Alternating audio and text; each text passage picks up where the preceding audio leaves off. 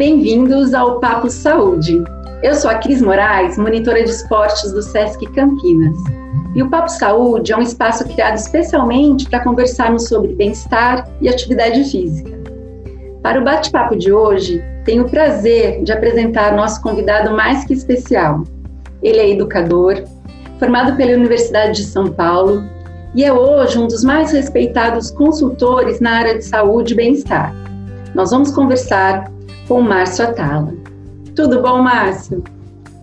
Tudo ótimo, Cris. Obrigado pelo convite. Tenho certeza que a gente vai bater um papo muito bacana falando de estilo de vida e movimento. Que bom que a gente está abrindo esse quadro juntos para conversar sobre um tema bastante abrangente né, e fundamental. Afinal, dizem que tudo é uma questão de hábito. E nesses últimos tempos, todo mundo está aí vivendo novas rotinas, as referências mudaram. A gente tinha alguns parâmetros rotineiros, né, tão comuns como levar filho na escola, buscar filho na escola, bater cartão no trabalho, acordar e ter que sair de casa. E hoje esses parâmetros eles não existem mais, né? O, o tempo se expandiu, mas as referências se perderam. E aí com isso eu acho que o sono mudou, a fome também, e assim mudou também a nossa disposição. A gente pode começar a conversa por aí? Ah, eu acho que sim, né? É, o, o, nosso, o nosso cérebro ele é a máquina mais eficiente em poupar energia. Né? Então, se a gente pega a evolução de toda a espécie, é, a gente sempre teve que ser muito eficiente em poupar energia. Então, cerca de 80 a 90% de tudo que a gente faz ao longo do dia, ele é automatizado, que é a maneira que o cérebro tem de gastar muito menos energia. Tudo que você tem um aprendizado, que você tem que decidir, você gasta muita energia. Então, a gente está acostumado a, a, a, a se balizar, a ter parâmetros com as coisas que a gente repete diariamente, que é o nosso estilo de vida e de repente isso foi mudado. E aí é, é, é, um problema, né? A gente se adaptar em relação a tudo isso. Então, um dos grandes conselhos que eu sempre dei no começo dessa pandemia foi tente manter uma rotina. Né? Quando você não tem uma rotina, o nosso cérebro se sente mais ameaçado, produz mais o hormônio do estresse, e aí você tocou em pontos interessantes.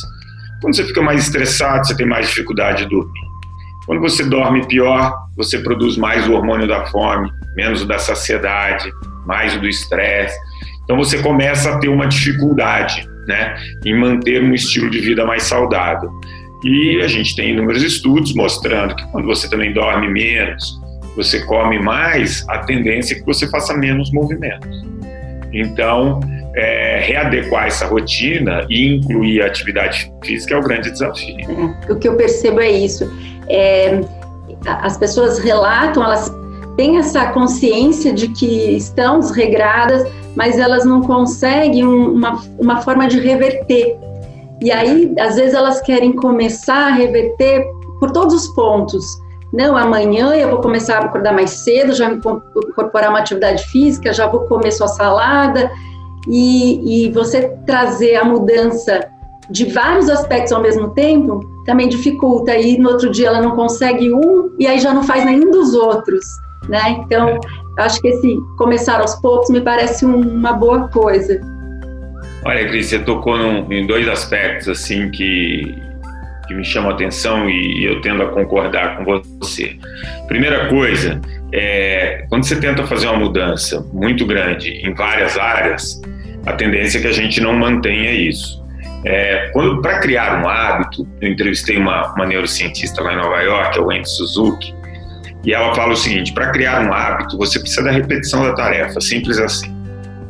Então, é, para você criar um novo hábito, criar uma nova conexão ali no seu hipocampo, você precisaria repetir essa tarefa pelo menos 70 dias num espaço de 90 dias. E aí, você falou, começar com coisas simples, né? E eu acho que essa é a grande dica. Você, o que, que eu posso fazer nos próximos três meses que vai ser possível de eu executar pelo menos 70 dias? Né? E não se preocupar nesse início se é uma atividade que gasta muita caloria ou se é uma dieta ultra maravilhosa, nada disso. É, eu hoje, e essa é a segunda coisa, quando eu vou conversar com alguém, eu pego esses quatro pilares que a gente comentou aqui, né? Que é enfrentamento das emoções, sono, atividade física e alimentação, e falo o seguinte: apresento 15 é, é, mudanças em cada um desses pilares. Falo, escolhe a mais simples. Ah, essa eu consigo, essa eu consigo. Vai por aí vai por aí. É. Porque uma coisa você sabe que vai puxando a outra, né? Um pilar vai ajudando no outro. Então, começar pelo simples e pelo que é possível repetir para criar o hábito, eu acho isso fundamental. Acho que os primeiros, os pequenos sucessos vão nos encorajando. A gente precisa ter uma recompensa daquilo que a gente faz, né? Aquilo tem que nos trazer algo, porque um hábito por um hábito que dizem que é bom, a gente sabe que a gente vai conseguir sustentar. Alguém falou que é bom, eu estou fazendo isso ele precisa ser bom de verdade para a gente. Então, o que é aquilo que eu busco e que me traz esse tal bem-estar, aí sim eu vou conseguir, eu vou querer buscar no dia seguinte. É, é, identificar essas recompensas seria um bom caminho também. Você tocou em dois pontos. Primeiro, a questão de você escolhendo uma tarefa simples, obviamente você consegue fazer, aquela sensação de eu sou capaz, ela é, é impagável, né? Aquela pessoa que invariavelmente escolhe uma atividade muito complexa, né? Então, ah, eu vou lá no, no CrossFit, aí ele chega lá e não consegue fazer, sensação dele de fracasso, porque ele não vai conseguir repetir no dia seguinte que ele está todo doído, enfim. Então, isso que você falou é muito importante, né? Essa sensação de, de você dar conta daquela tarefa, ela transcende a parte da atividade física e isso te empodera em várias outras áreas é, da sua vida. E aí você falou na premiação. Tem um livro muito interessante que eu usei até como base para aquela intervenção que eu fiz de Jaguariúna, que é tentar, que era tentar mudar o hábito de uma cidade inteira, e chama o poder do hábito. E ele fala muito disso que você falou da premiação, né? Então você, quando vai criar um hábito, você tem o, o ciclo anseio recompensa, né? O que, que eu desejo e, e, e eu me premiar. E, e, aí, quando eu toquei nesse assunto com, com a Wayne Suzuki, ela, ela tocou em pontos interessantes e, e, obviamente, nos faz refletir. E um deles é: quando você vai escolher uma atividade, aquilo tem que ter um significado para você, entendeu? Se aquilo tem um significado para você, a tendência é que você mantenha. Então, vamos pegar o exemplo, sei lá, a gente tem um amigo da faculdade que gosta de jogar basquete, né? Então, é, imagina que esse cara, uh, se ele tem ali a atividade física dele, com aquilo que ele gosta, que ele tem um significado, que aquilo significa alguma coisa para ele, a tendência é que ele vá fazendo e vá repetindo. Agora, você põe essa pessoa, sei lá, simplesmente para fazer qualquer atividade física que para ele não tem um significado dificilmente ele mantém isso por um longo prazo. E esse significado ele vai mudando ao longo da vida, porque a gente vai mudando. Então, se em algum momento foi estético, depois passou para a saúde, passou pela performance, isso daí a gente tem que é, é entender, a gente tem que olhar para dentro e sempre buscar alguma coisa que, que tenha um significado. Tendo um significado, é muito mais fácil de você incorporar como um hábito. É, porque o que a gente busca é que isso permaneça, né? que seja uma mudança permanente.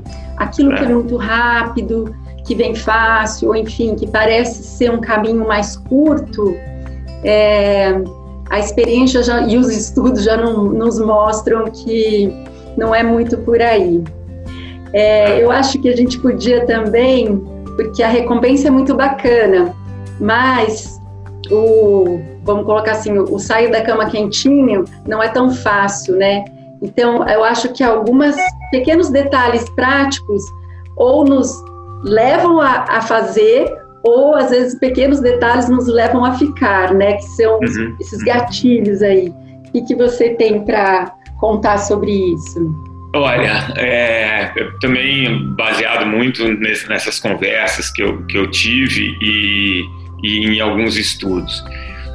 Primeiro, a gente já falou, escolher uma coisa simples. É, essa é a primeira é, coisa. A segunda coisa é, se você já tem um hábito, então vamos pegar, qual que é o hábito que a Cris tem todos os dias? Ah, todos os dias eu acordo e escovo os dentes. Legal. Então, todo dia que eu tenho um hábito frequente, que eu não falho nesse hábito, eu vou colar um hábito que eu quero criar nesse já pré-existente Os estudos mostram que isso facilita demais, né? Então, tem um estudo muito bacana lá de Harvard que era o seguinte: uma senhora que não fazia atividade física nenhuma, falou: ó, todo dia antes do banho, é, é, a pesquisadora falou: durante três meses você vai é, fazer é, agachamento. Primeiro dia ela fez, ela conseguiu oito. Falou: tudo bem, você vai fazer oito e vamos embora. Mas todo dia antes do banho você vai fazendo. Mediu circunferência de coxa, circunferência abdominal e composição corporal. Depois de 90 dias, ela já fazia mais de 70 agachamentos todos os dias. Por Uau. quê? Porque o corpo vai se condicionando, é a repetição da tarefa. Mediram a coxa dela, obviamente ganhou massa muscular, perdeu circunferência abdominal, mudou composição corporal. Uma coisa muito simples que ela incorporou num hábito já existente. Então, tentar, você, você, quando começou esse nosso bate-papo, você falou, pô, a gente tinha os hábitos, vai buscar criança no colégio, né? Então, a gente tem uma rotinazinha. E se a gente consegue colar um hábito novo num já pré-existente, tendência é que a gente consiga mais sucesso. E acho que a terceira dica, a gente comentou um pouquinho também, se isso tiver algum significado para você e você tiver algum tipo de prazer na escolha da atividade, tudo fica mais fácil. Então, deixar, deixar aquele, a roupinha preparada, o tênis ali do lado, já, já demonstra também sua predisposição de querer mudar, né? E de querer fazer. É, você já deixar a coisa preparada, isso já é meio caminho, né? Então você já sente na responsabilidade, pô, já preparei tudo direitinho, agora é só ir. E eu lembro que, que nessa conversa, a Wendy Suzuki perguntou para mim: você não faz todos os dias?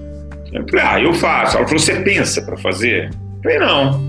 Ela falou, porque já está automatizado. Ela falou, nem sempre você vai animado. Eu falei, não, tem um monte de dia que eu vou meio desanimadão. Ela falou, então, mas é isso, virou um hábito. O grande desafio, acho que nós, Cris, da área de, de atividade física, é, nunca foi tão falado da importância do movimento, né? Por conta dessa pandemia, a gente vê que quem é fisicamente ativo sofre menos, ninguém sabe ainda direito o porquê mas é, as pessoas fisicamente ativas têm passado é, um pouco mais de facilidade nesse momento, né? É, então, muita gente falando do movimento. Eu acho que aí o nosso desafio é criar o hábito nas pessoas, entendeu? Esquecer um pouco uma coisa que você comentou também, que é do, do, do resultado rápido, né? Da promessa do corpo maravilhoso em pouco tempo é muito mais importante você criar um hábito e isso vir com o tempo, com uma consequência de todo um estilo de vida, do que você entregar uma coisa em um mês que não virou um hábito e que daqui a pouco se perde. Então, acho que esse é um desafio da nossa classe. Perfeito. Que bom. É, e eu acho que entrou direitinho esse assunto, porque na verdade é, essa, essa disposição ela também vai das atitudes da gente fazer e da gente buscar informações. E a gente espera muito que o Papo Saúde seja esse lugar.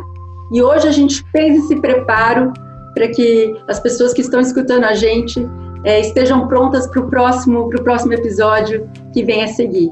Então, te agradeço muito, foi um prazer mesmo.